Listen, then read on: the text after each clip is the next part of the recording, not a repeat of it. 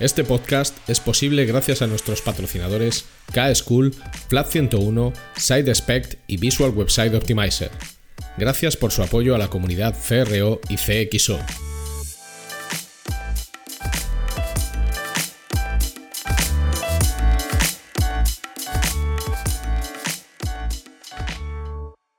Mi nombre es Ricardo Tallar y estás escuchando CRO Café en español el podcast de referencia en CRO y CXO, donde hablamos con profesionales digitales de todos los rincones del planeta sobre nuestro trabajo, con el objetivo de compartir, entretener y aprender.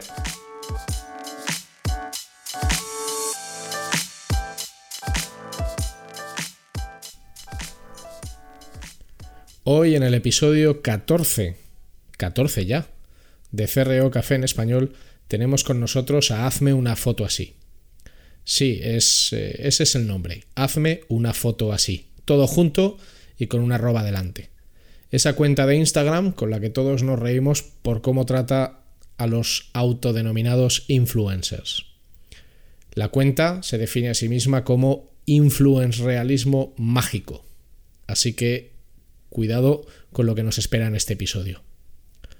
Con Hazme una foto así vamos a hablar de cómo las personas con la etiqueta de influencer intentan persuadirnos para que compremos aquello que promocionan y cómo esas técnicas se han generalizado en redes.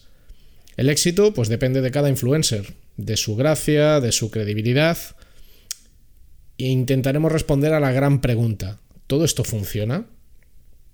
Si amas y adoras este podcast, como yo amo a Soundgarden, Motorhead o Monster Magnet, Suscríbete y haznos saber lo que nos quieres a Luis Miguel, que está en los mandos, y a mí, compartiendo y comentando nuestro contenido allá donde vayas, redes sociales, restaurantes o en la cola del supermercado.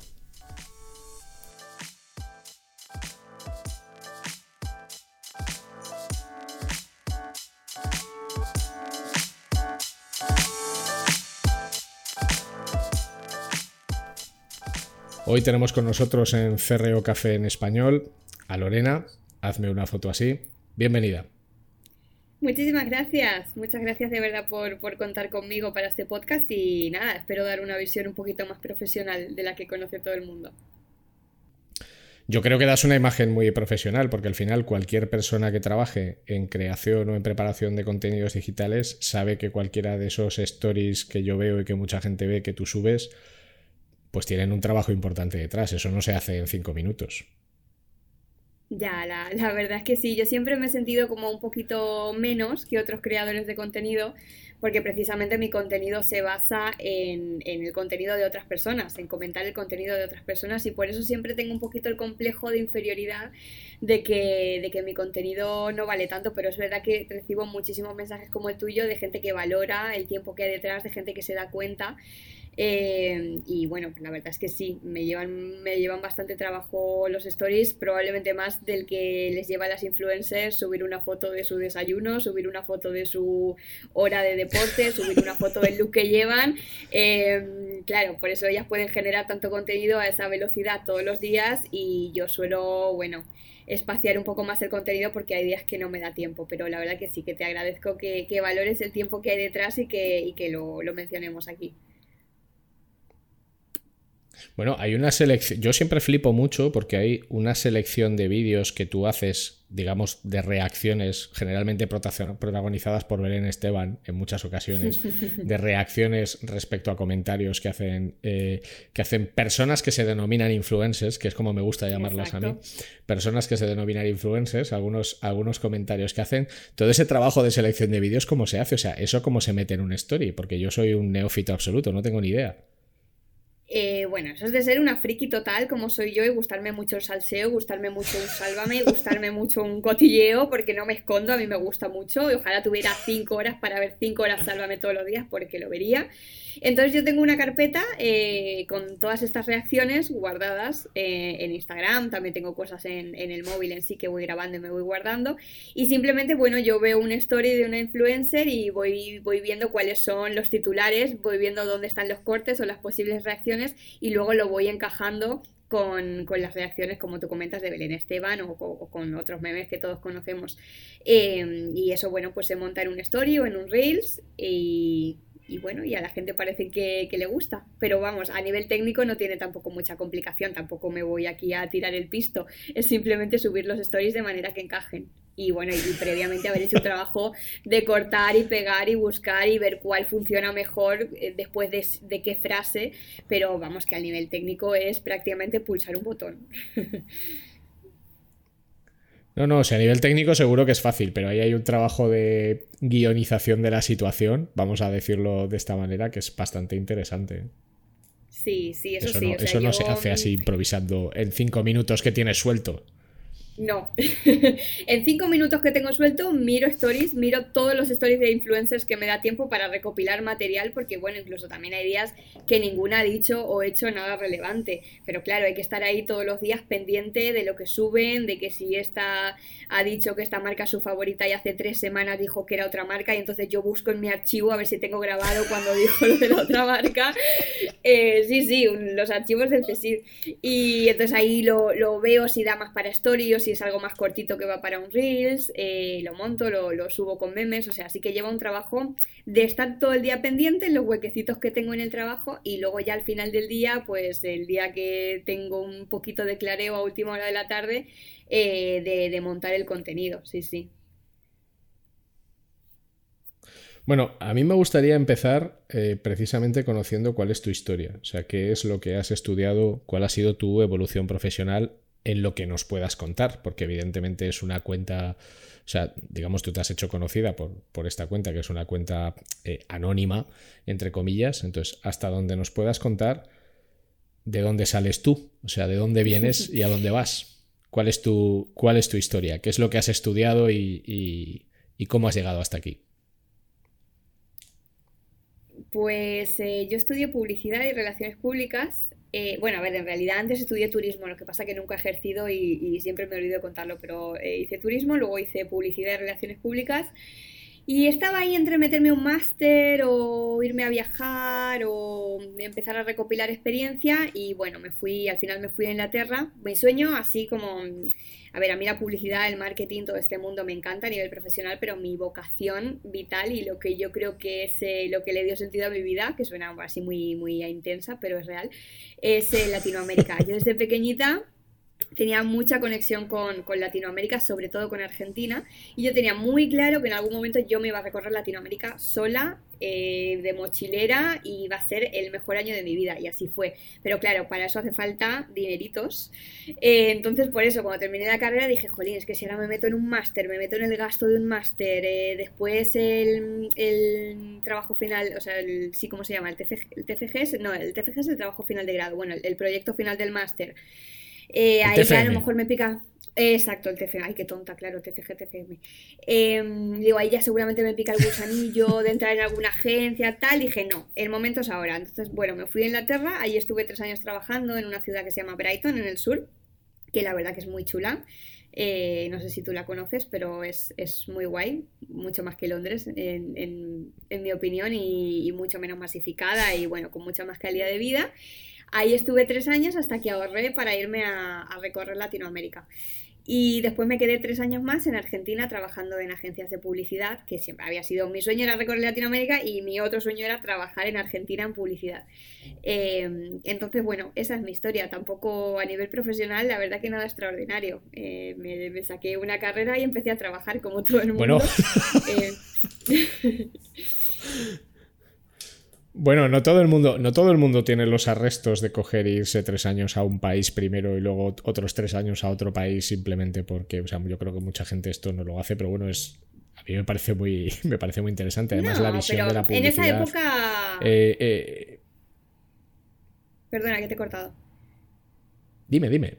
No, no, no, dime tú. Que, no, que en esa época Inglaterra estaba llena de españoles. Fue pues no me acuerdo, 2014, 2015, más o menos fue cuando llegué. Y en esa época, y especialmente Brighton, si alguien ha vivido ahí lo sabe, era ir andando por la calle y escuchar todo el tiempo español. O sea, mucha gente sí que se vio obligada a irse por la crisis que había en ese momento en España. No, no, no era tan raro. Eh, lo de Latinoamérica ya sí que no fue tan, no fue tan común. Aparte yo, bueno, mido un metro y medio, como bebé soy rubia, ojos claros. O sea, yo en Latinoamérica era un cantazo absoluto, una chica sola en mitad de Bolivia con esta pinta que tengo yo de super mega europea. Pero Nada, era el sueño, era el sueño de mi vida. A mí no me dio miedo nunca. Eh, esto es otro, esto daría para otro podcast en realidad, pero cuando la gente me decía, ¿y no te da miedo? ¿Y tú sola? Y luego al final me di cuenta que eran los miedos de esa gente proyectados en mí. O sea, a mí no me daba miedo. Dejad de preguntarme si me da miedo. No me da miedo. Os da miedo a vosotros, os daría miedo a vosotros hacerlo, que es súper lícito. Pero como que la gente te intentaba meter ahí el dedito en la llaga todo el tiempo para, ver si te arrepentías. Y, nada, bueno, pues eso, estuve viajando desde Ushuaia, que es eh, la puntita del sur de Argentina, hasta Cuba, que también la, Cuba y su historia me fascinan. Y luego regresé a Buenos Aires y estuve tres años en, en Buenos Aires trabajando en agencias, siempre en la parte de contenido, de creatividad. Supongo que estarás harta de que te lo pregunten, pero claro, es algo necesario, eh, que es cómo nace Hazme una foto así, que al final es la cuenta que todos amamos en, en Instagram y que tiene, bueno, pues una historia que ya habrás contado ni sé cuántas veces, pero que te voy a pedir que cuentes una vez más. Y si es posible, añades algo que no hayas contado en, en otras entrevistas que te han hecho. No, es que le he contado muchas veces, pero ahora tonta de mí lo veo en perspectiva yo tendría que haberme inventado una historia mucho más potente de la que me inventé. O sea, en la primera entrevista que me hicieron yo dije lo que era aquí, ejemplo de storytelling nefasto. Yo que tanto hablo y tanto predico, luego yo, mira, consejos vendo que para mí no tengo. Porque a mí la primera vez que me lo preguntaron fui totalmente espontánea. La cuenta nació una tarde de aburrimiento en el confinamiento eh, pues, pues, ahora debe hacer un año, ni siquiera lo tengo registrado, pero ahora debe hacer un año. O sea, si nos encerraron el día 14, eh, yo ya, pues eso, pasaron dos semanas, ya me hinché de bizcocho, de Patrick Jordan, de limpiar, de todo, y dije, ay, pues no sé, esto que siempre me había resultado curioso, pero yo pensaba que a todo el mundo le resultaba curioso. O sea, cuando ves a un influencer haciendo una pose imposible, yo pensaba que todo el mundo lo veía con esos ojos de parodia que lo veía yo. Eh, entonces, nada, pues creé una cuenta sin ningún tipo de pretensión, eh, sin, sin, trabajar para nada la línea gráfica. O sea, lo que uso es una plantilla de Canva, que esto quizá tampoco lo debería contar porque es vergonzoso, pero es una plantilla de Canva que hice en tres minutos.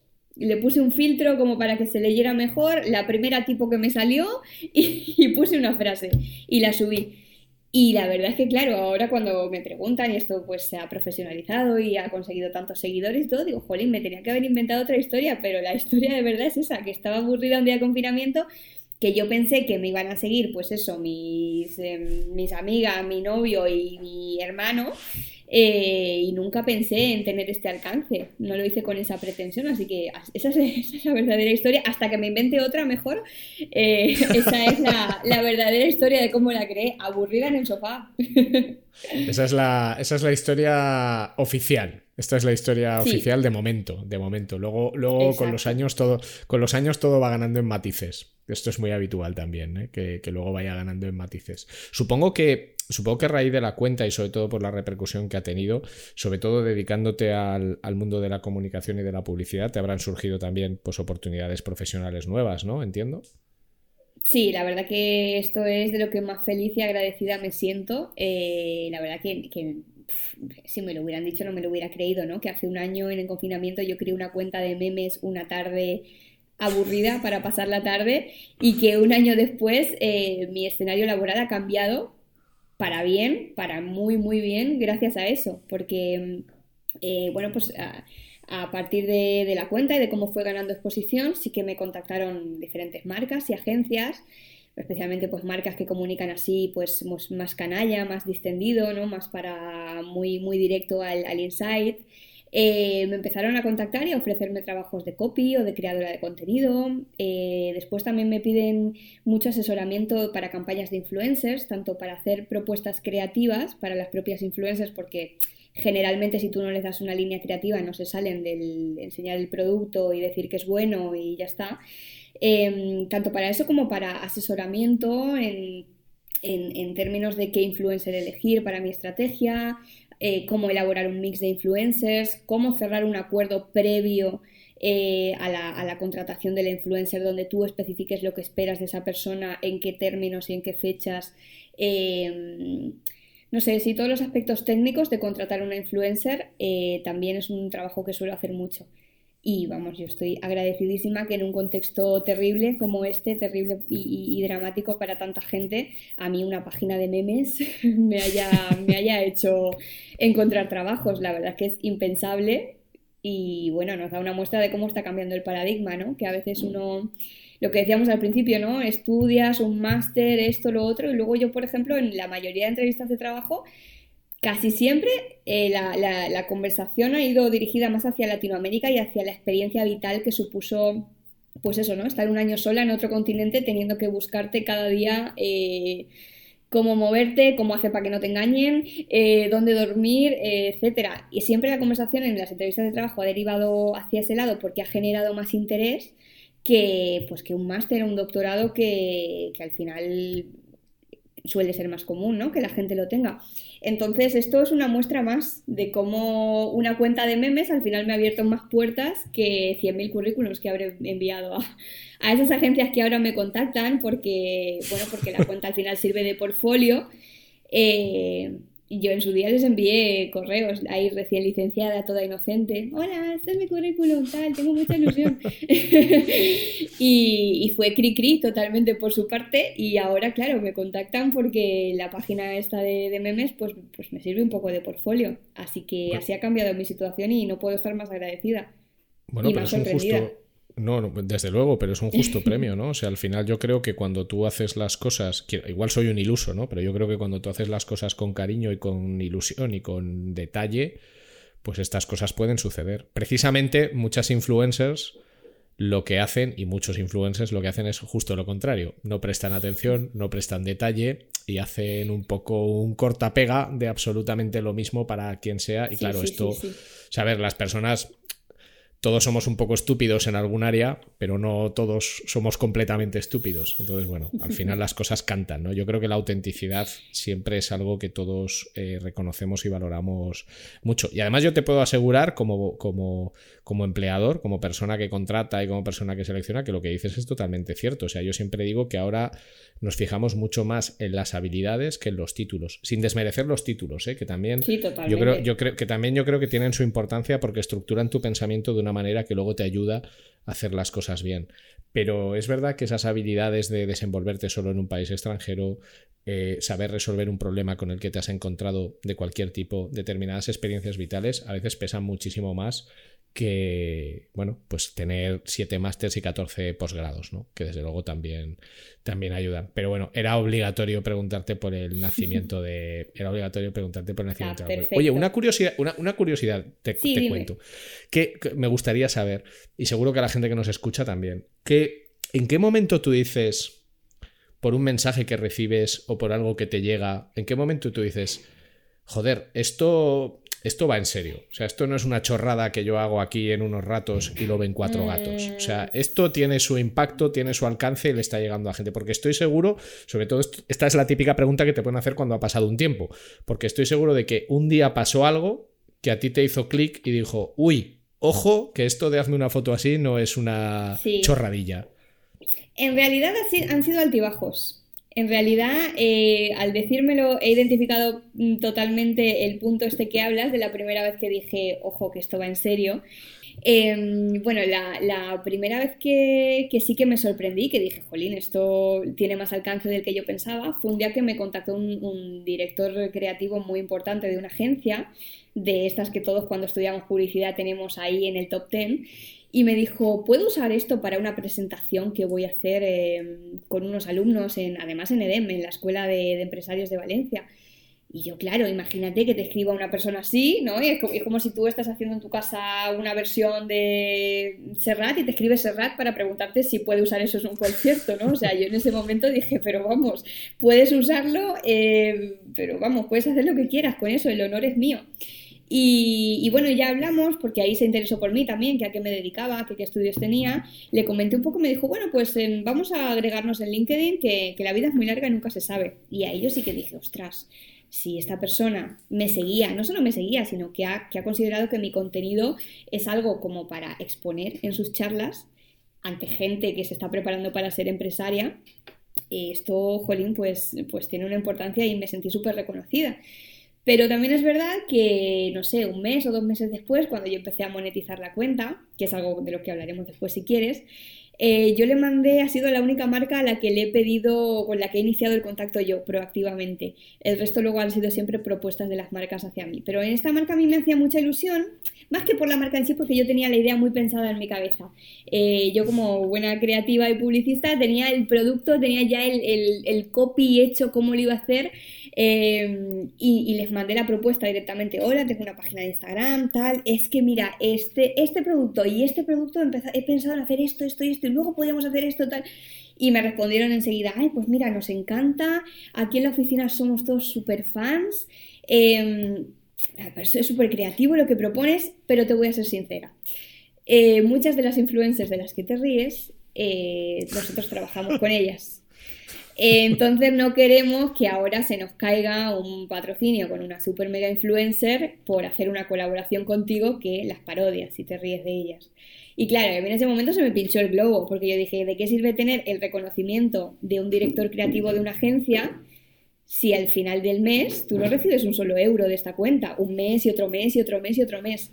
Entonces, como te digo, fue más bien, eh, fueron más bien altibajos. Fue como eh, de repente estar arriba y sentirte súper bien porque recibes un mensaje así y luego alguien te pinchaba el globo, te ponía los pies en el suelo y te decía, vamos a ver, que graciosa será muy graciosa, pero de esto no vas a comer.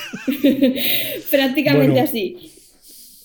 Bueno, oye, de todas maneras, por si alguien que nos está escuchando no lo sabe, a mí me gusta mucho la definición que hay en la bio de Instagram, pero ¿de qué trata la cuenta Hazme una foto así? Para el que no lo sepa que nos esté escuchando.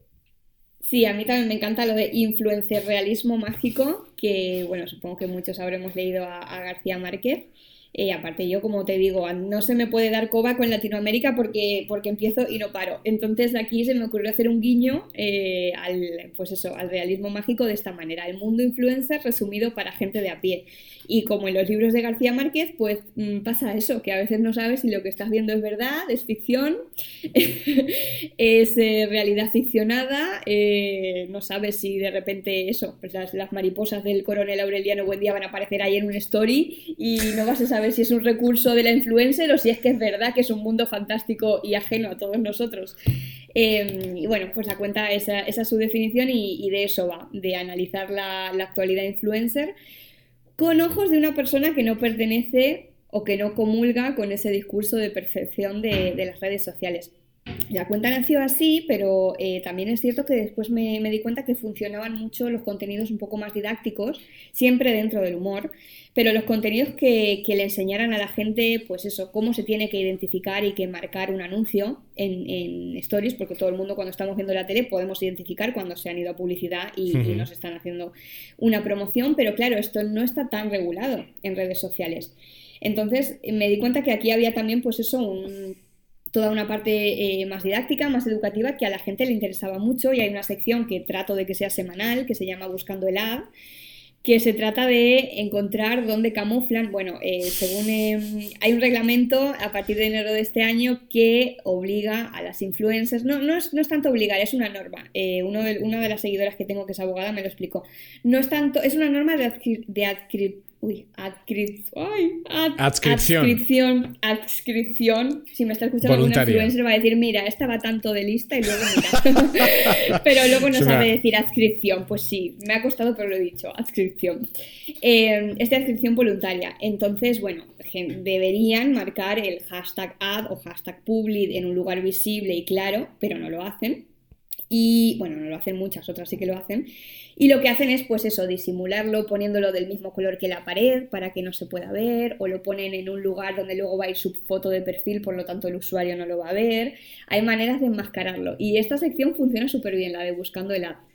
Em, o luego, por ejemplo, cuando una marca, pues eso, está de lanzamiento y le marca y le manda el mismo producto con el mismo briefing, palabra por palabra, a 15 influencers y las 15 lo sacan el mismo día y las 15 repiten el mismo discurso, eso a la gente también, eh, también le gusta y a mí me gusta pensar que estoy, estoy ayudando a que sean un poco más críticos con, la publicidad que consumen en redes sociales, porque pues eso es algo que hasta ahora hemos dado por sentado, ¿no? El consumir una publicidad súper básica y súper repetitiva a cambio de, pues, del contenido que ese influencer nos brinda, que nos interesa más o menos, pero bueno, lo seguimos. Y yo creo que, pues mi granito de arena es ese, ¿no? Que, el consumidor sea un poquito más, más espabilado, pueda ver estas cosas y pueda decir, a ver, vale que me vendas porque es tu trabajo y tienes que comer, pero no me trates como si fuera tonto. Sin duda, sin lugar a dudas. De todas maneras, a lo mejor mucha gente que nos escucha se pregunta, joder, Ricardo, ¿qué haces hablando de temas de influencers, etcétera, en un podcast que va sobre optimización de conversión, que al final es eh, mejora, digamos, de rentabilidad, mejora de eficiencia comercial de productos y servicios digitales, y CXO, que es Customer Experience Optimization, ¿no? Al final, mejorar la experiencia digital de un cliente. Yo creo que tiene mucho que ver porque para muchos e-commerce y para muchos negocios digitales, los canales sociales tienen una importancia muy grande. Tienen una importancia muy grande en la captación de clientes, en la fidelización de clientes, a veces a través de contenidos, a veces son transacciones directas, y en la capacidad, digamos, sobre todo de captar usuarios nuevos. O sea, es verdad que, por ejemplo, en, el mundo digital estamos viendo un desplazamiento presupuestario desde las plataformas promocionales de Google, fundamentalmente a las de Facebook, ¿vale? Sobre todo a, Instagram y, a Facebook, aunque Facebook, bueno, se ha quedado un poco para otro tipo de perfiles, ¿no? Y en, ese, y en ese sentido a mí me parece eh, muy interesante tu trabajo porque no deja de ser un ejercicio práctico de cómo utilizar un canal social no tanto para ganar audiencia, que puede ser algo que se puede falsear, que se puede eh, manipular de una forma relativamente sencilla, sino para ganar, voy a decir una frase que a mí me da mucho asco, que es audiencia de calidad, ¿no? Por el tema de, de que es de calidad, pero por ganar audiencia que realmente es fiel y participa de tus contenidos, ¿vale? Y los consume de una manera voluntaria, ¿vale? De una manera por, la que quiere.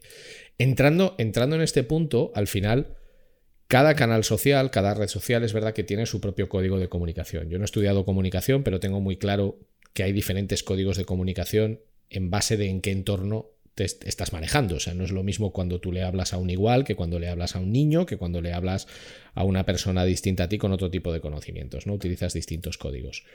¿Cuál es el núcleo eh, de comunicación de Instagram? Que al final es el canal en el que tú estás trabajando más activamente y que has podido y puedes conocer muy bien por todo lo que estás haciendo. ¿Qué son? ¿Cuál es el código de comunicación en, Instagram? ¿Cuál es la forma de comunicarse que realmente funciona con determinadas particularidades? Pero ¿cuál es ese código?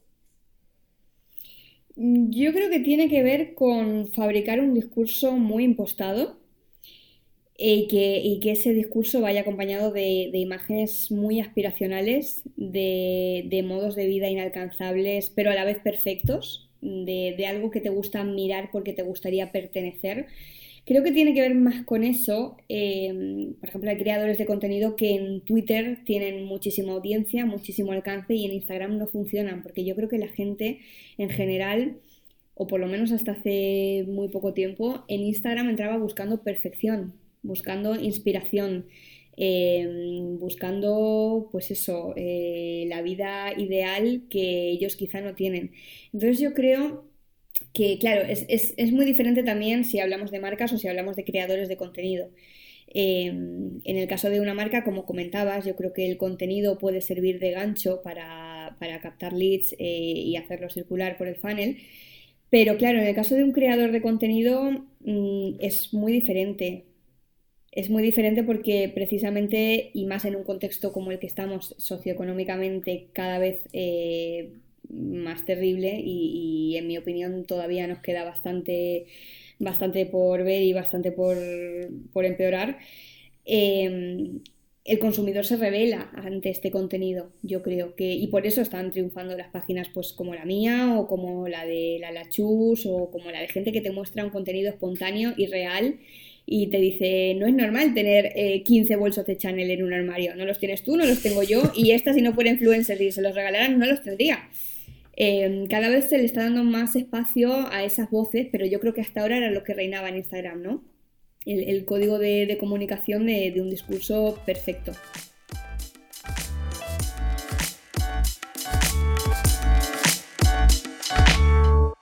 Will this work? Hmm, maybe. Isn't that what we're all trying to figure out? With VWO, create and A B test different variations of your website to continuously discover the best performing versions that improve conversions. Stop guessing. Start A B testing with VWO today.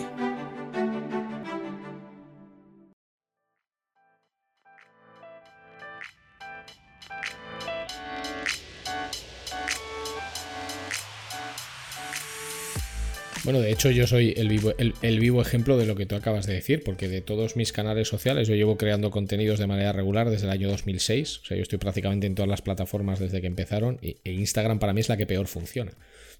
Pero porque yo no hago nada, yo no hago nada aspiracional ni salgo en poses imposibles, ni enseño nada, ni publico fotos, eh, digamos, curiosamente, las que mejor me funcionan son las que mejor me funcionan a veces, son las que pretenden ser aspiracionales, que es un experimento también muy curioso. Dices, no, este no es mi, este no es mi canal, o no lo estoy sabiendo explotar.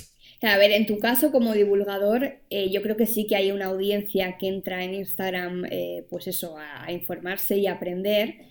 Em, pero, por ejemplo, una marca que, hace unos años con el boom de las redes sociales todas las marcas querían estar en todos los canales, ¿no? Y si tú eres una empresa, no sé, pues de movimiento de tierras y excavaciones, pues a lo mejor tu target no está en Instagram. A lo mejor la gente no está en Instagram a ver eh, qué bonita te ha quedado la zanja de no sé qué. O sea, con honrosas excepciones como eh, Desatranque Jaén en Twitter, ¿no? Por ejemplo, que oh, SCM fue a dar una vuelta y fue brillante, fue brillante y espero que se estudie en su día en las universidades de... Yo tengo, yo tengo una camiseta de Desatrancos Jaén.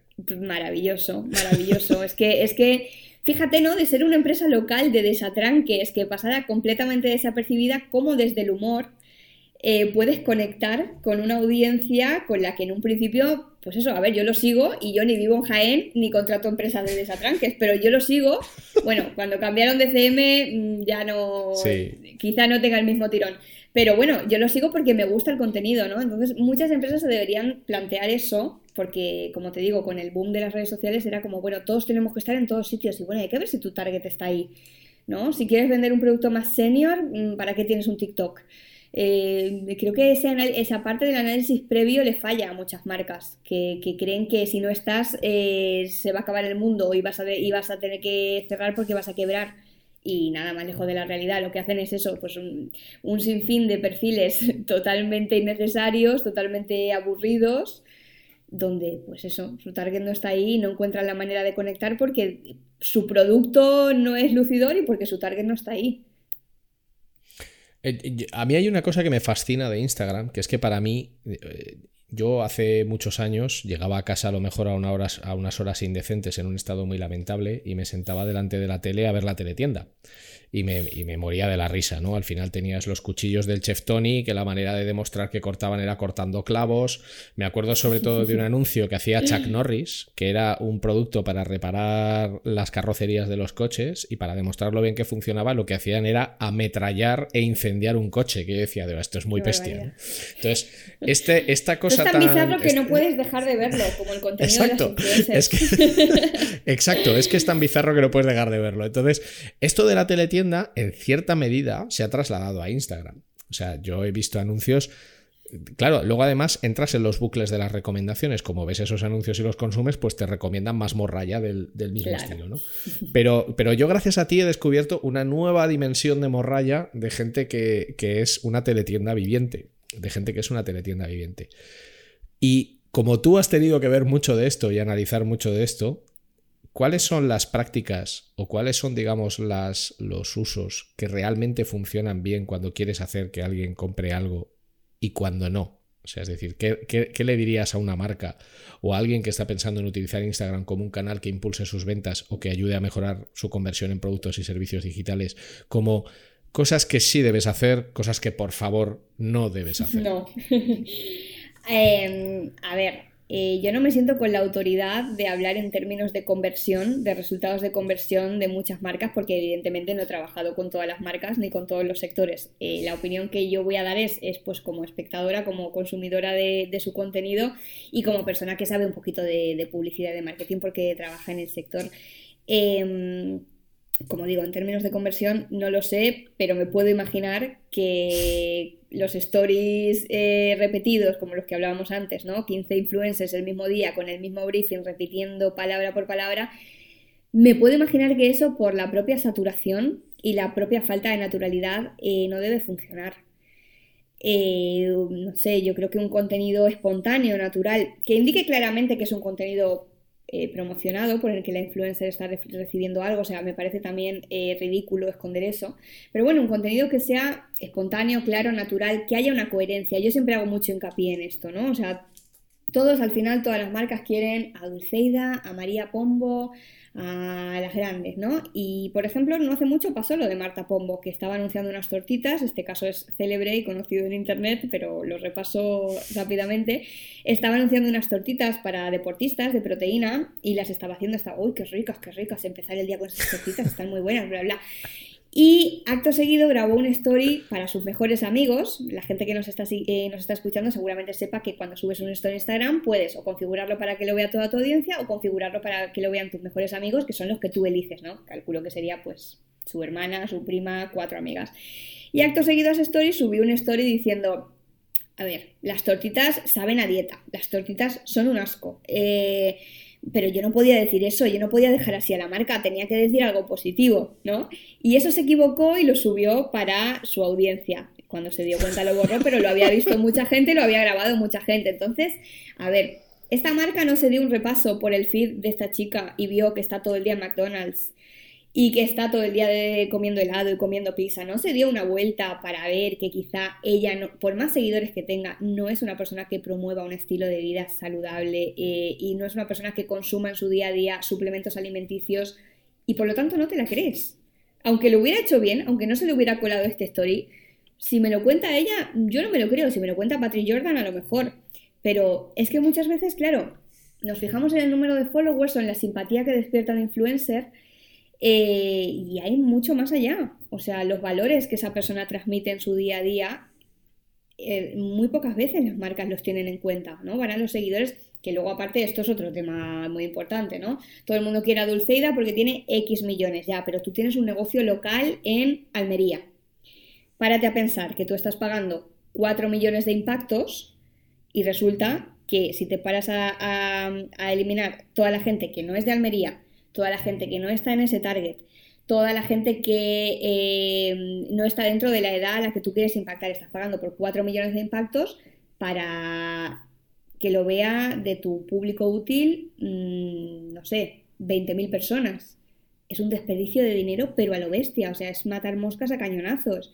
Te conviene una influencer local que quizá no tenga el tirón y el nombre de Dulceida, pero que sea una influencer que se dirige a gente que vive en la zona donde está tu negocio. O sea, son cosas que a la gente que trabajamos en marketing nos parecen muy obvias. Eh, a nadie se le ocurriría anunciar, eh, no sé, un producto, un juguete infantil en un horario en el que sabes que no hay niños despiertos viendo la tele, ¿no? Pero esto en Instagram todavía hay mucho trabajo por hacer, yo creo. Em, entonces, bueno, en este sentido que me he ido un poquito de la pregunta y yo creo que los contenidos que funcionan son los contenidos espontáneos, naturales y sobre todo coherentes con la imagen que transmite el influencer todos los días.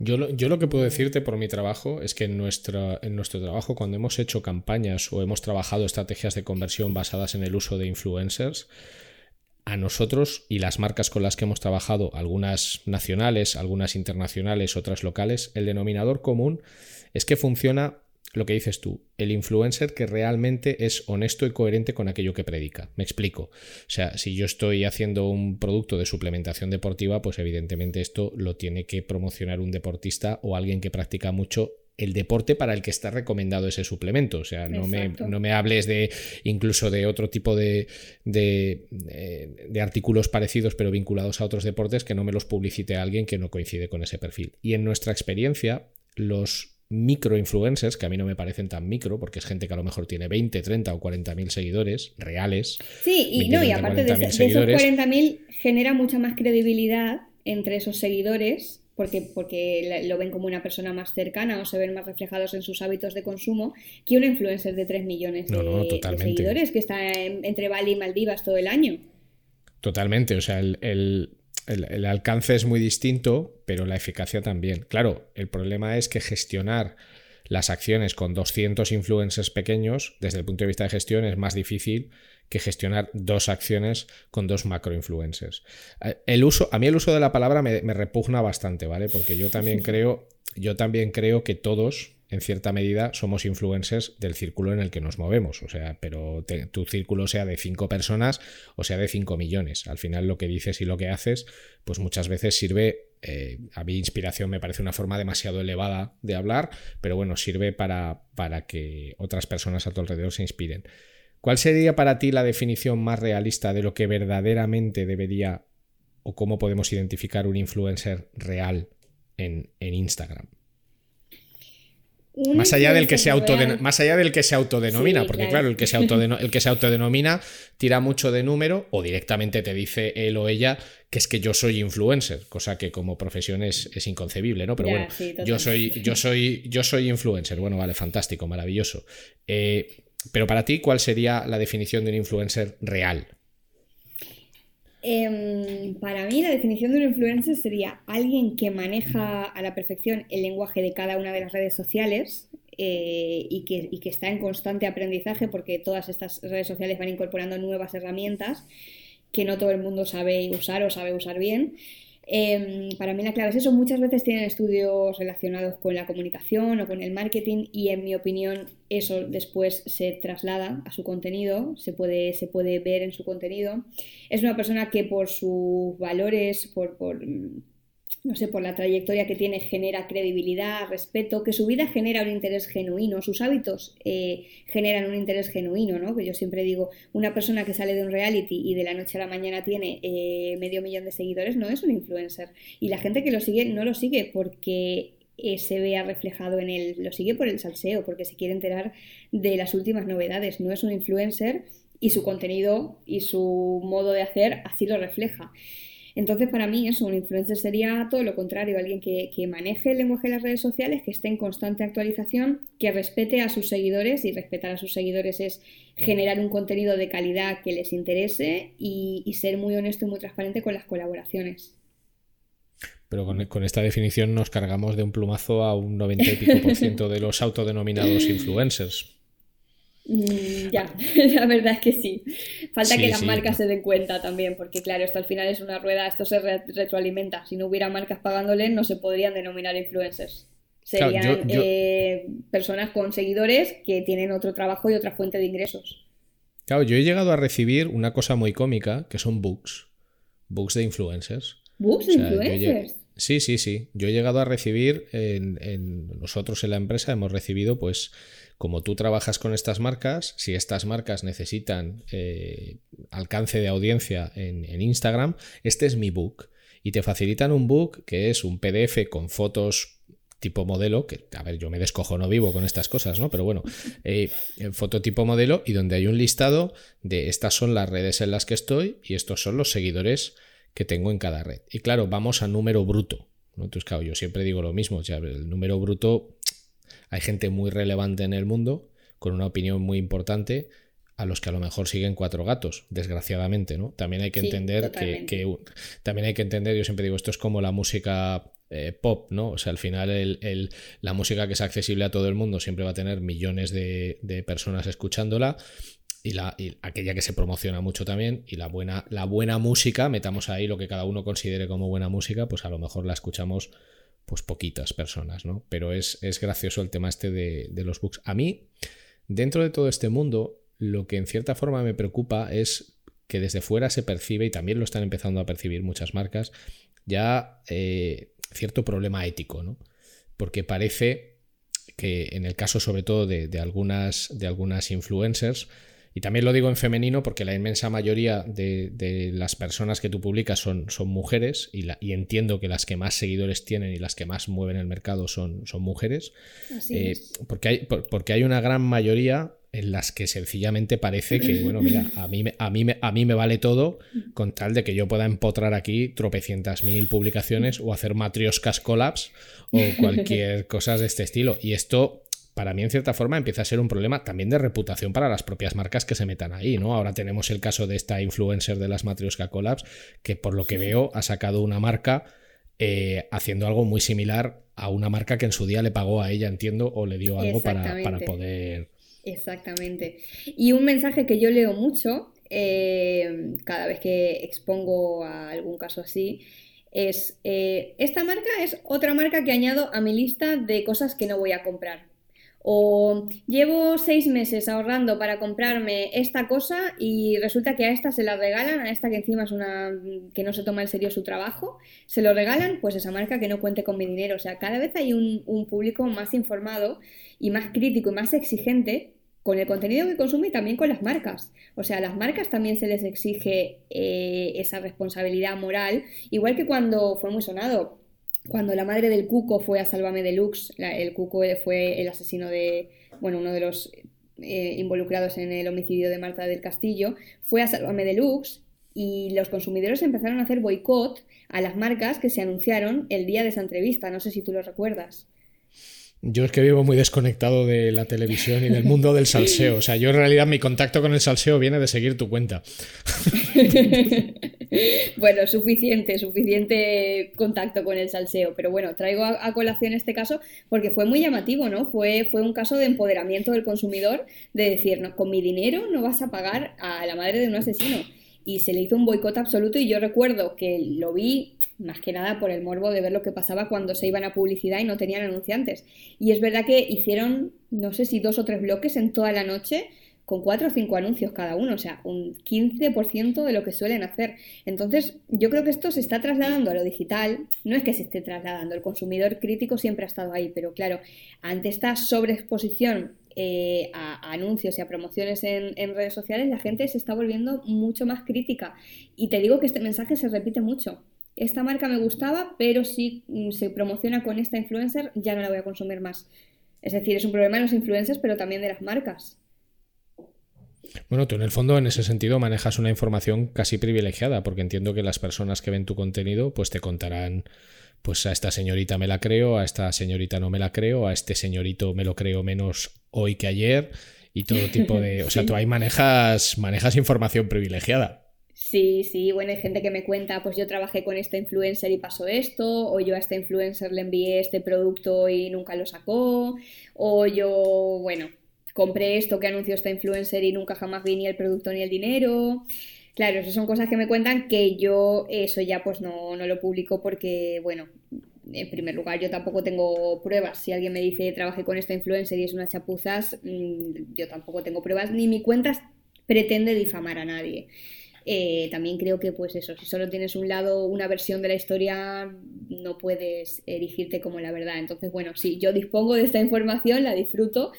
Sí que es verdad que hay muchos lugares comunes, muchas personas que coinciden en hablarme de la misma persona y la misma actitud. Pero bueno, pues eso ya queda para mí. Mi cuenta no, no pretende arruinar la reputación de nadie.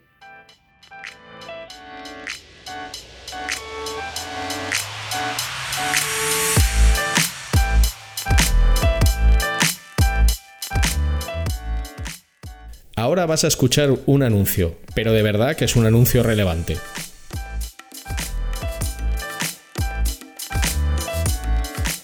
Conviértete en un experto en CRO y dedícate a una de las profesiones más demandadas del momento. El máster de CRO de K-School, con un claustro de profesores especializados en conversión y negocios digitales, es la formación que estás buscando. Un máster totalmente práctico, con profesores de alto nivel y en el que aprenderás las herramientas y técnicas necesarias para convertirte en un gran profesional. Estúdialo en modalidad presencial en Madrid o Barcelona o hazlo desde cualquier lugar del mundo en streaming. Más información en kschool.com.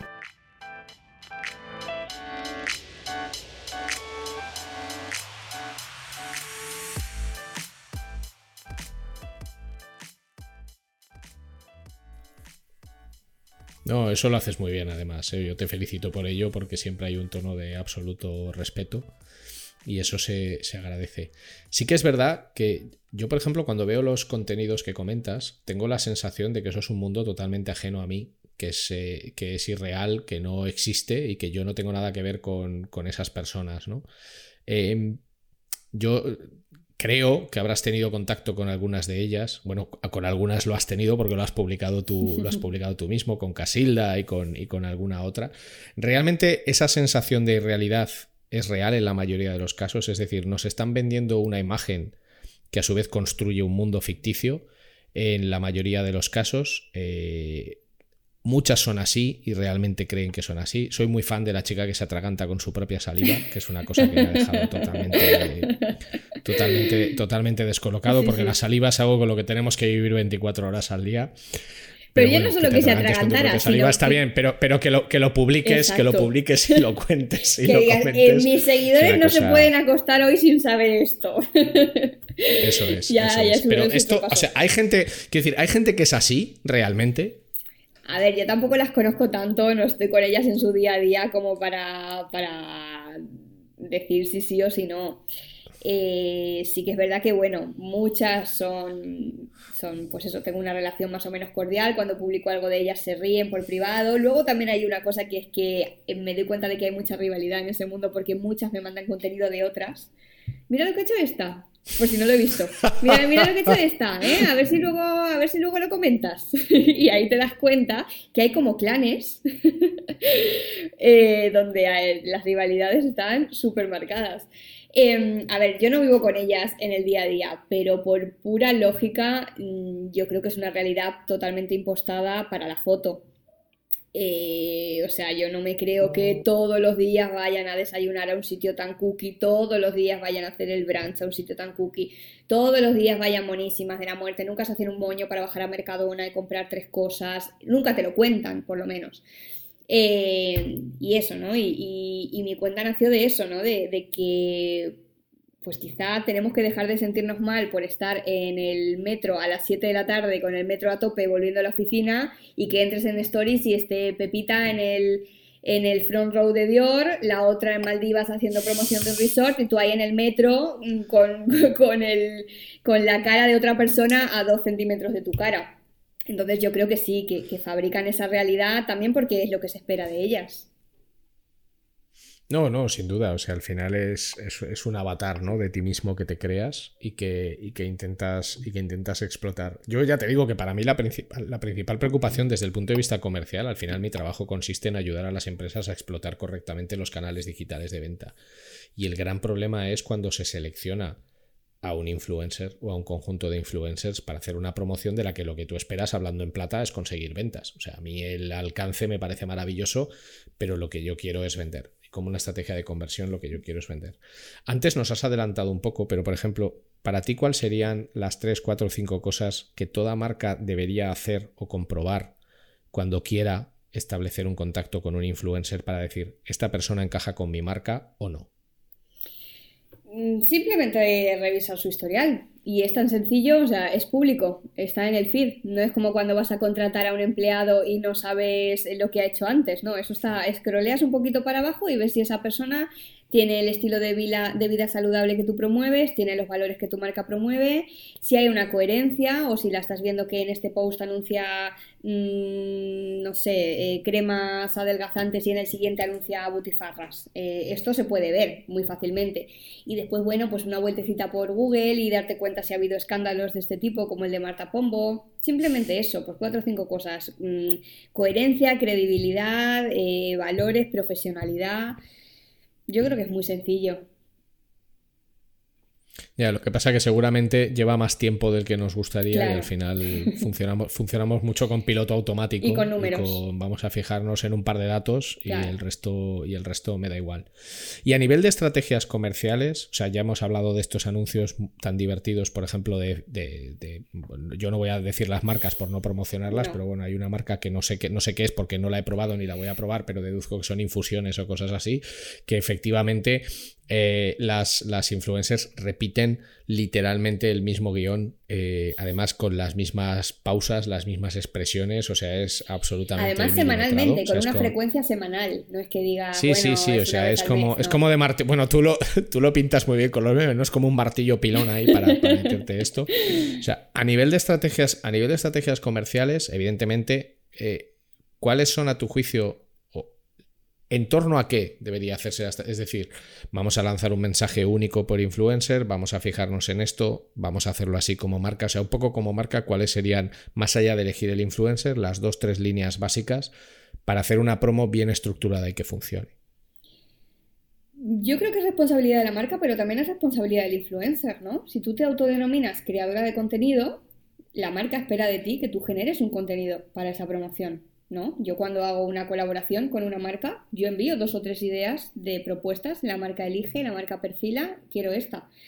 eh, si la marca te manda un briefing, tú te pones la cámara en modo selfie y lo repites, muchas veces ni siquiera se lo aprenden, lo leen y, también eso es una cosa que comento bastante cuando lo leen directamente y lo puedes ver, tú no eres creadora de contenido. Entonces, bueno, yo creo que está del lado de las marcas proponer algo original eh, por supuesto que adaptar el discurso a cada influencer, porque bueno, hay influencers que en su día a día usan un lenguaje muy básico y que todos sabemos que no son referentes intelectuales y que de repente el día de la promoción empiezan a hablar con unos palabras técnicos que, que, te das cuenta, o sea, que, que no, que no hay por dónde cogerlo. Más allá de esos detalles, yo creo que también involucrar al influencer y decirle, a ver, ¿cuál es tu estilo? ¿Tú qué comunicas? Eh, no sé, eh, ¿qué sueles hacer los martes? Que tus seguidores sepan qué hacen los martes y cómo puedes integrar este producto en tu rutina del martes y que quede creíble. Bueno, no es poco. De hecho, yo es que yo creo que muchos no son influencers, son personajes. O sea, entonces, eh, quiero decir, yo no creo que nadie, nadie pueda crear para sí mismo la etiqueta influencer. La etiqueta influencer te la ganas a través de lo que tú impactas o generas en otras personas. Te la ganas, te la, te la conceden las personas que, te escuchan o que te leen. Sin embargo, el personaje sí lo puedes crear tú. Entonces, hay veces que antes, que antes que influencers lo que tenemos son lo que tenemos son personajes. Me gustaría conocer tu visión. Esto ya es hacer un ejercicio así de futuro, así de venga, vamos a pensar un poco a lo loco. Em, claro, Instagram se creó en el año 2010. Eh, así, gran alcance, si no recuerdo mal, superó los 100 millones de cuentas en el año 2012 y los 300 en el año 2014. No recuerdo en qué año fue adquirido por Facebook, pero digamos que es una plataforma pues que hace... Yo tengo una cuenta muy vieja, yo tengo un montón de publicaciones que no ve nadie, pero bueno, da igual.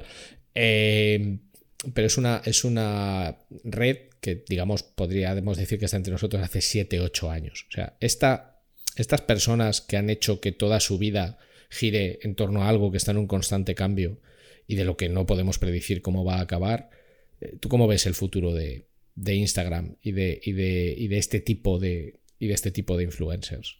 Yo creo que hay influencers, eh, un cupo muy pequeñito de influencers que son los más profesionales y los más relevantes, que sí que han sabido diversificar este negocio, eh, sí que han sabido explotar su imagen más allá de Instagram. Bien creando una marca propia que tiene eh, salida y que tiene alcance más allá de Instagram, como por ejemplo María Pombo, que tiene, eh, creó un festival de reggaetón que se llama Suave Fest. Ay, no lo tenía que haber dicho. Bueno, también tiene una marca de ropa, quiere decir, eh, de aquí a 15 años a lo mejor no recordamos quién es María Pombo, pero vamos a seguir bailando reggaetón o la gente que lo haga lo seguirá haciendo. Entonces yo creo que sí que ha habido varias que han sabido diversificar pero yo creo que hay muchas, la inmensa mayoría, el 90% diría, que cuando la burbuja de Instagram se pinche porque esos usuarios se vayan a otra plataforma, como pasó con Facebook, eh, van a tener que buscarse otro trabajo. Hmm. Creo que no va a haber Esto es un mensaje duro, ¿eh? Sí. a ver, yo no soy adivina ni nada, pero bueno, eh, eh, eh todas las plataformas... es lógica común, ¿eh? es como... Sí, todas las plataformas han tenido fecha de caducidad, entonces quien haga de esa plataforma su medio de vida debe tener claro que tiene una fecha de caducidad si solo se, si solo se queda ahí, ¿no? En, en, ese, en esa plataforma. Hmm. No, no, sin lugar, sin lugar a dudas. Y para terminar, me gustaría que nos dijeras, si quieres y si puedes, eh, quién es para ti, eh, ya que hablamos de influencers, quiénes son para ti ejemplo de buena práctica influencer. O sea, o porque son consistentes o porque son coherentes. También porque yo creo que es importante que haya buenos referentes, ¿no? Entonces, bueno, vamos a hablar de buenos referentes. ¿Quién es para ti que has podido analizar? Por supuesto, hablo de las personas que tú sigues, no de las que no conoces o de las que no sigues. ¿Quién es para ti dentro de este mundillo? Son ejemplos de decir, oye, esta gente lo hace bien en el sentido de que son coherentes consigo mismo o consigo mismas, no hacen, no me venden una moto que no les represente. ¿Quiénes para ti son una buena praxis, ¿vale? Un, un buen ejemplo.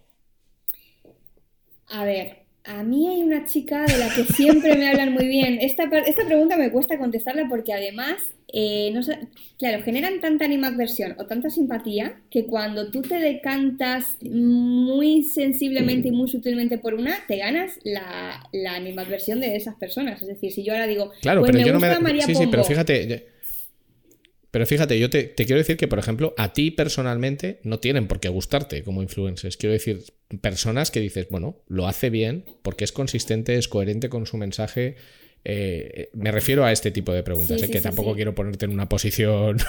No, y aparte que, yo lo digo muchas veces que yo no tengo especial interés en caerle ni bien ni mal a ningún influencer. O sea, si comento una cosa de una y no lo comento de la otra, pues es porque ese día he estado hasta arriba, o porque no se me ocurre de un chiste, o por lo que sea. O sea, no, no. Pero claro, hay, gente que si dices, no, pues esta lo hace bien, te dicen, ah, pues no, porque un día y tú esto mal. Y a ver, yo no tengo la verdad absoluta. Es verdad que a mí María Pombo, cuando empecé con esta cuenta, tenía una imagen de ella y, a raíz de, consumir su contenido diariamente me doy cuenta de que quizá no está en esa burbuja de irrealidad que está en el resto. Eh, más allá de eso, la visión de negocio que tiene, como hemos dicho, que ha sabido diversificar muy bien su marca, eh, la verdad que me parece un ejemplo de buena praxis. Mm, el número de, promociones que hace al día me parece bastante razonable con respecto al contenido que sube y me parece que es coherente. Después, como persona, bueno, pues, eh, pues, no, pues no la conozco. Después me hablan mucho de Nat Cebrián, como, siempre como ejemplo de buena praxis. Yo no la sigo desde hace tanto, pero siempre me hablan de que es muy coherente, de que se, trabaja mucho su contenido, de que es muy profesional. Eh, y bueno, y a mí por lo que he visto de ella también me lo parece. Y básicamente, ahora que se me vengan a la cabeza esas dos. Seguramente hay más. A ver, eso es como todo, no todos todos los días estamos súper acertados, ni todos todos los días estamos para tirarnos a la basura. O sea, bueno, hay influencers que tienen destellos de repente de, pues de, no sé, de, idoneidad o de simpatía y, luego tienen días malos. Pero bueno, que se me vengan a la cabeza esas dos. Seguramente habrá muchas más y esto, como repito, es bajo mi criterio, que no es el criterio absoluto. Hmm. Por las malas praxis no te voy a preguntar. yo creo que ya hemos. Porque ya creo, porque ya creo que hemos hablado eh, a lo largo de esta charla bastante sobre eso. Em, ¿Tú crees ¿Para qué marcas? Eh, porque al final quiero que esto tenga sobre todo un foco profesional en, las disciplinas más digitales y en el objetivo que tienen muchas marcas, no tanto de generar audiencias, sino de conseguir transacciones. Para las marcas, aparte de lo que hemos hablado de las estrategias o de cómo seleccionar un, influencer, ¿para qué tipo de marcas o para qué tipo de productos y servicios crees que Instagram es un buen canal? Para todo lo que tenga que ver con la imagen, y con la aspiracionalidad que hablábamos antes. Eh, cualquier marca que, tenga un producto atractivo y cualquier marca cuyo target esté en Instagram o en la red social correspondiente. Vale, pero por, por, ir un poco más, vamos a mojarnos un poco más, ¿vale? O sea, yo estoy de acuerdo con lo que has dicho tú, cada uno tiene que hacer un ejercicio de encontrar cuáles son sus canales. Yo, por ejemplo, vendo servicios a empresas, por lo tanto mi canal no es Instagram. O sea, mi canal podría ser Instagram si yo pues vendiera me lo invento, formación, que por ejemplo es algo que se ve mucho. Si yo vendiera formación a cliente final, pues sí que podría ir a, sí que podría ir a Instagram. También por las opciones de filtrado y de selección que me da la, que me da la plataforma para hacer los, para hacer para hacer los anuncios. Tú has dicho todo lo que tenga que ver con la imagen o con contenido aspiracional. Claro, esto va desde la moda hasta eh, cursos de fotografía, hasta la nutrición o hasta el entrenamiento físico. Que podríamos decir que, por ejemplo, no es un canal adecuado básicamente para el business to business o para todo lo que sea venderle a un cliente final que no tenga una representación visual eh, accesible.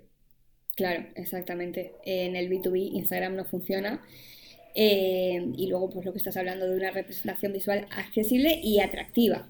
Para mí la clave en Instagram, o sea, porque tú puedes vender motores y hacerle una foto motor, pero yo no creo que Instagram mm, sea tu red en ese caso. Y es una imagen accesible. No, no, aquí, claro, claro. No, aquí cuando Harley se promociona en Instagram lo hace desde la aspiración, la libertad, la, la, libertad, la rebeldía, etcétera, etcétera, etcétera, ¿no? Eh, aunque también debo decirte que hay cuentas que yo sigo muy freaks, muy, muy freaks, que me encanta porque son de, de, mostrar. O sea, hay una cuenta tipo Akbar, no sé si conoces la, web, hay muchas cuentas tipo Akbar que son cuentas de, de, fotografías vintage de los años 70, 80, de fotografías horribles, fotografías feas, feas, y de hecho hay una cuenta que se llama Lost in History Pics, que son fotografías de los años 20 del siglo XIX, a veces de cosas muy chungas, ¿eh? o sea, de, pues eh, la gripe del 18 y pabellones ahí de gente, bueno, cosas así muy, muy oscuras que tienen toneladas de seguidores. Y también, por ejemplo, me hace mucha gracia lo tremendamente bien que funciona la nostalgia, que esto funciona prácticamente en todas las redes, ¿no? O sea, hay, hay cuentas temáticas del grunge, de estilos musicales, de música de los 60, actores de los 60, de los 70, que tienen miles y miles de seguidores que lo único que hacen esas cuentas es publicar imágenes de actores de esas décadas o de shows de televisión o de tal y aquello vamos funciona como si no hubiera un mañana. Yo sigo una que se llama Nostalgia Millennial y, es buenísima es eso, finales de los 90 principios de los 2000 lo mismo te saca una portada de la Super Pop que una chuchería que tú comías en ese entonces es, muy chula. o sea, es, verdad que aunque sea un contenido mm, más simple eh, o más fácil de crear, te despierta algo, te despierta una emoción y eso no es poca cosa. En el sentido de... para terminar... Sí, sí. Eh, para terminar, Lorena, me gustaría pedirte algo que le pido a todos los invitados que pasan por aquí, por, por CRO Café, que es eh, que nos dejes algún aprendizaje o algo que tú has vivido que le recomiendes vivir o experimentar a cualquier persona. Un libro, una vivencia, una película, eh, que dices, oye, si tenéis la oportunidad, leeros esto, veros esta película, haced este viaje o vivir esta Aunque experiencia. Aunque no tenga que ver con el marketing, ¿no? Aunque no tenga que ver con el marketing. Eh, bueno, hay una serie que se llama Vientos de Agua, que, bueno, dirigió Juan José Campanella, que es un director argentino que tiene un Oscar por El secreto de sus ojos, que esa, esa película seguramente le suena a más gente. Hay una serie que se llama Vientos de Agua que habla de la inmigración eh, hacia ambos lados, ¿no? Un minero, un minero asturiano que se va a Argentina en la guerra civil y después, en el boom de 2001, un arquitecto de clase media argentino que viene a España. Y habla de esos dos momentos, de esos dos flujos migratorios eh, en épocas muy diferentes y en contextos muy diferentes, porque ellos personalmente tienen, tienen historias muy diferentes. Y esa serie la he visto 15 veces y me emociona las 15 veces. Todo, la música, la fotografía, los actores. Es una serie brillante. Ojalá, ojalá esto anime a alguien a verla porque es maravillosa, de verdad. Bueno, seguro que sí. Con estas recomendaciones tan grandes, seguro que sí. Y ahora sí, en el terreno del, en el terreno del marketing o de la parte profesional, ¿qué libros o recursos recomendarías seguir? Porque te han enseñado a ti mucho o de los que has aprendido cosas muy valiosas. Em, yo tuve una época eh, donde me interesó mucho de pronto el neuromarketing. Eh, siempre me ha interesado de manera genuina el funcionamiento del cerebro ¿no? y las diferencias entre cómo funciona el cerebro de los hombres y de las mujeres a nivel biológico. Y, bueno, pues eso, eh, cuando el neuromarketing fue como estaba yo en segundo o tercero de carrera, cayó en mis manos un libro de Néstor Braidot, que es, em, que, bueno, es un profesional. No sé exactamente cuál, cuál es su formación, supongo que será médico o no lo sé, lo tengo que consultar, no, lo sé. Bueno, Néstor Brego tiene libros sobre neuromarketing eh, que son muy interesantes, a mí me gustaron mucho. Y luego también hay un libro que se llama Socionomía, que habla del nuevo paradigma eh, socioeconómico, que también eh, me gustó mucho, no recuerdo ahora el autor, pero también no es puramente marketing, pero sí es entender un poco cómo funciona la sociedad y cómo funcionan los medios de comunicación esos dos así como más, más pues diferentes, ¿no? El neuromarketing y, sociología. Luego de marketing puro, pues claro, a ver, no sé, el libro rojo de la publicidad, no sé, supongo que son Biblias que todo el mundo ha leído, ¿no? Bueno, no te creas que todo el mundo, ¿eh? Ya sabes que este es un, este es un sector muy en el que todo, todo el mundo puede dedicarse a él y al final hay, hay de todo, ¿no? Pues muchísimas gracias por tu tiempo, por contarnos tantas y tan interesantes cosas del mundo del influencer realismo mágico y de, y de todas estas personas, personajes, influencers y lo que hay detrás. Y yo por mi parte encantado de, haberte tenido aquí. Espero que te lo hayas pasado bien, que hayas disfrutado este rato. Muy bien. Muchísimas gracias a ti por invitarme. No faltaría más. Y para los que no eh, hayáis conocido la cuenta con anterioridad, pues ya sabéis, buscáis en Instagram, hazme una foto así y seguro que os alegra el día. Muchas gracias por tu tiempo, Lorena. Un abrazo muy fuerte.